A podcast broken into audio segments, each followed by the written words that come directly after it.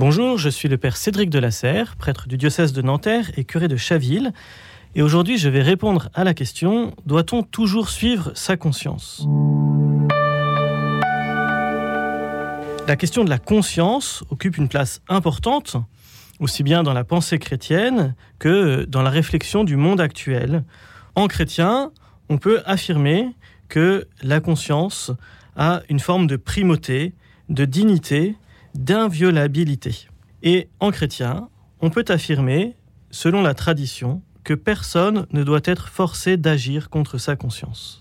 Il y a là une affirmation ancienne que l'on retrouve par exemple chez saint Thomas d'Aquin, mais qui n'a pas toujours été évidente. Si l'affirmation est ancienne, c'est parce que la conscience fait partie de ce qui constitue l'homme et sa dignité, mais on voit que quand, au nom de la conscience, ont été affirmés les droits de la personne, les droits individuels, à partir euh, des Lumières essentiellement, et à partir de la question de la liberté des personnes, alors l'Église a d'abord été extrêmement prudente. Par exemple, dans la Déclaration des droits de l'homme et du citoyen, et des idées diffusées par la Révolution française, démocratie, tolérance, pluralisme de pensée, nous voyons que dans un premier temps, l'Église s'est située plutôt en opposition, clairement en opposition, voyant dans la promotion de ses droits une attaque anticléricale, antichrétienne, une forme d'incitation à la désobéissance face à une morale objective qui était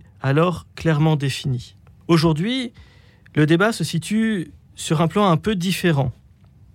L'idée que la conscience est quelque chose de fondamental et qui doit être respecté est devenue comme une évidence pour les chrétiens, mais la difficulté se situe sur un nouveau plan.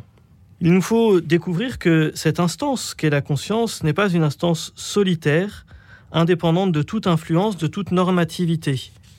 réfléchir en conscience, suivre sa conscience, implique de se situer dans un contexte qui forcément influe sur elle. Alors je vous propose quelques réflexions sur euh, la conscience, la liberté, la liberté de conscience, et quelques éléments pour essayer de comprendre pourquoi il faut toujours suivre sa conscience. D'abord, si l'on regarde l'enseignement euh, de la tradition, en particulier saint Thomas d'Aquin, nous voyons que la conscience morale est divisée en trois strates un peu différentes les unes des autres.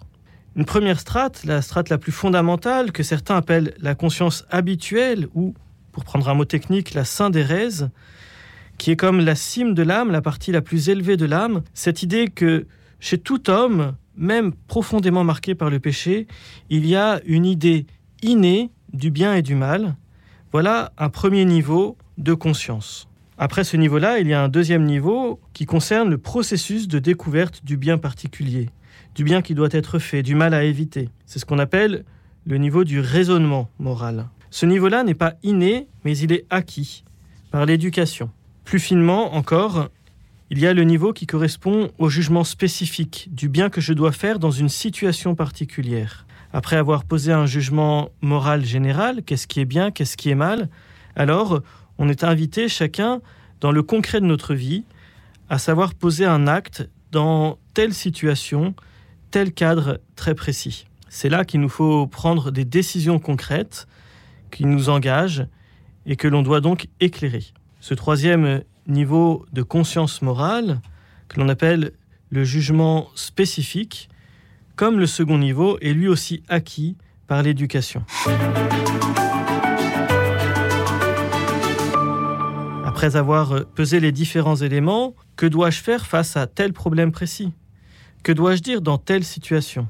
Ce dernier niveau, c'est la conscience à laquelle je dois obéir pour être véritablement moi-même. Et c'est ce niveau-là qui est le centre de la personne, inviolable et sacré.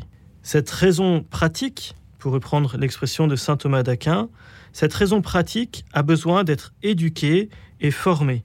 Parce que c'est cette raison pratique qui joue un rôle central dans ce qui permet d'éclairer et de trancher une situation, dans le permis et l'interdit. C'est cette raison pratique cette conscience actuelle qui euh, demande d'être toujours plus finement réglée. Celle-ci est infiniment digne et inviolable parce que c'est cette conscience-là qui rend responsable de soi-même et libre devant Dieu. C'est en éclairant son jugement spécifique et en mettant en œuvre une décision concrète dans une situation donnée, que la personne s'engage, prend donc ses responsabilités et manifeste sa liberté. Cette liberté, elle nous invite à répondre de nous-mêmes, de nos actes, de nos intentions. Cette liberté, c'est aussi ce qui nous dépasse et qui nous sert de référence par rapport à ce que nous visons, à la référence ultime. Pour un athée, ce serait peut-être le sens de l'homme. Pour un croyant, certainement, ce sera Dieu lui-même, source et terme de notre existence, créateur de notre être personnel et législateur du bien et du mal. Dit autrement, la conscience est en nous la trace de la transcendance de Dieu et le signe de la liberté que Dieu a voulu pour nous de manière unique. Cette conscience-là, elle a toujours besoin d'être éclairée pour agir de manière juste, éclairée euh, par la foi, par la raison, par euh, le cri du monde, les sciences, la contemplation de ce que est notre vie dans telle ou telle situation. Ça n'est pas quelque chose de théorique, mais d'extrêmement concret.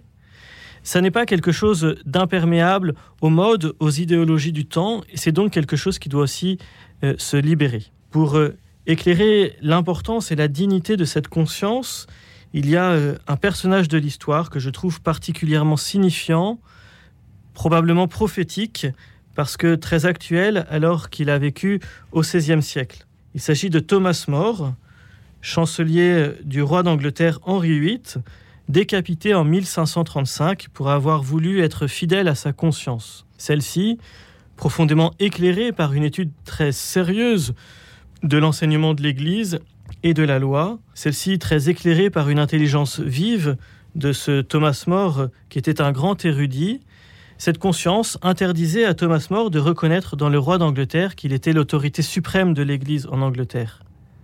Et alors, sa conscience lui a poussé à rester fidèle à lui-même en se positionnant contre la volonté du roi, dont il se voulait cependant un bon serviteur. Ce qui est extrêmement moderne et inspirant chez Thomas More, c'est que dans les dialogues qui nous ont été rendus, de ces dialogues en particulier avec sa fille, il signifie la solitude de la conscience devant Dieu.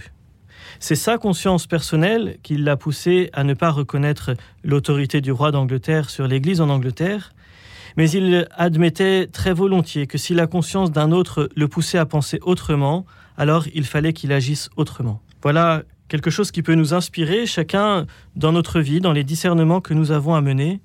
Éclairons notre conscience toujours plus, toujours plus finement, et suivons-la pour être véritablement libres devant Dieu et responsable de nos actes. Merci Père Cédric de la Serre. Je le rappelle, vous êtes curé de Chaville dans le diocèse de Nanterre.